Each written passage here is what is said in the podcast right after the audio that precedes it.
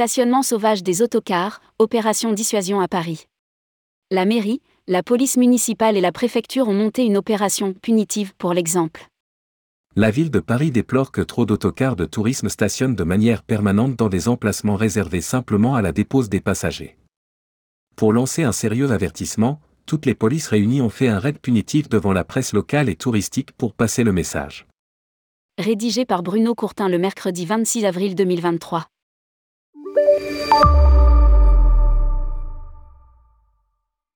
Sur l'heure de midi, ce mardi 25 avril 2023, plusieurs véhicules de la préfecture de police, généreusement pourvus de fonctionnaires, accompagnés par la brigade cycliste de la police municipale, plusieurs commissaires de police, les adjoints à la maire de Paris en charge de la sécurité, Nicolas Nordman, et du tourisme, Frédéric Ocard étaient rassemblés au coin de la place de Clichy sous les projecteurs de la presse parisienne, des télés locales et de la presse professionnelle. Il s'agissait avant tout de montrer que la ville ne reste pas impassible devant le problème récurrent du stationnement sauvage des autocars de tourisme. Le quartier de Pigalle et du Sacré-Cœur est un bon exemple des perturbations créées par les chauffeurs qui ne respectent pas la règle du simple dépôt de leurs passagers.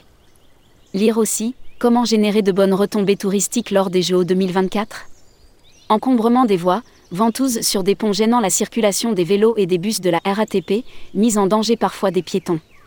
Vont à l'encontre de la volonté de fluidité du trafic préconisée par les élus à la sécurité et au tourisme. Les autocaristes se plaignent d'être mal accueillis. De fait, le long du boulevard Rochechouart, dans le 9e arrondissement, il n'a pas été difficile de trouver trois autocars, français et néerlandais, stationnés depuis plusieurs heures pendant que leurs passagers arpentent les rues vers le sommet de Montmartre. L'infraction est constatée et verbalisée sous les appareils photo et les caméras pour que la dissuasion puisse profiter du relais médiatique. Il faudrait pouvoir entendre aussi les justifications des chauffeurs et des dirigeants des compagnies autocaristes pour avoir une vision équilibrée du problème. Quand la mairie souhaite limiter les perturbations attribuées aux autocars, les autocaristes se plaignent d'être mal accueillis, d'avoir peu d'emplacements pratiques pour stationner pendant les visites, de payer des passes au prix exorbitant. L'interdiction de circuler pour les autocars diesel dans Paris reportée à 2025. Le dialogue n'est pas rompu entre les représentants de professionnels et les élus de la ville, mais il tourne souvent au dialogue de sourds et à l'incompréhension mutuelle des priorités de chacun. Déjà se dessinent dans un horizon proche les problèmes liés à la bonne circulation et à l'accessibilité en centre-ville pendant les Jeux olympiques.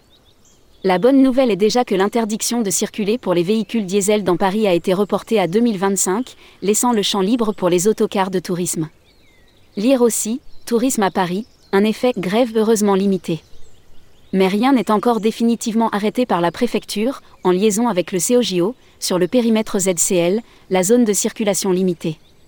Elle doit être annoncée cet été et prendra déjà effet à compter de janvier 2024. Le plan de circulation élaboré en commun est disponible mais présente encore des trous dans la raquette. L'OTCP, que dirige Corinne Ménégo, souhaite prendre le sujet en main pour faciliter l'information et réduire les contraintes pour les opérateurs qui devront transporter leurs clients de point d'arrivée jusqu'en centre-ville. Sujet à suivre.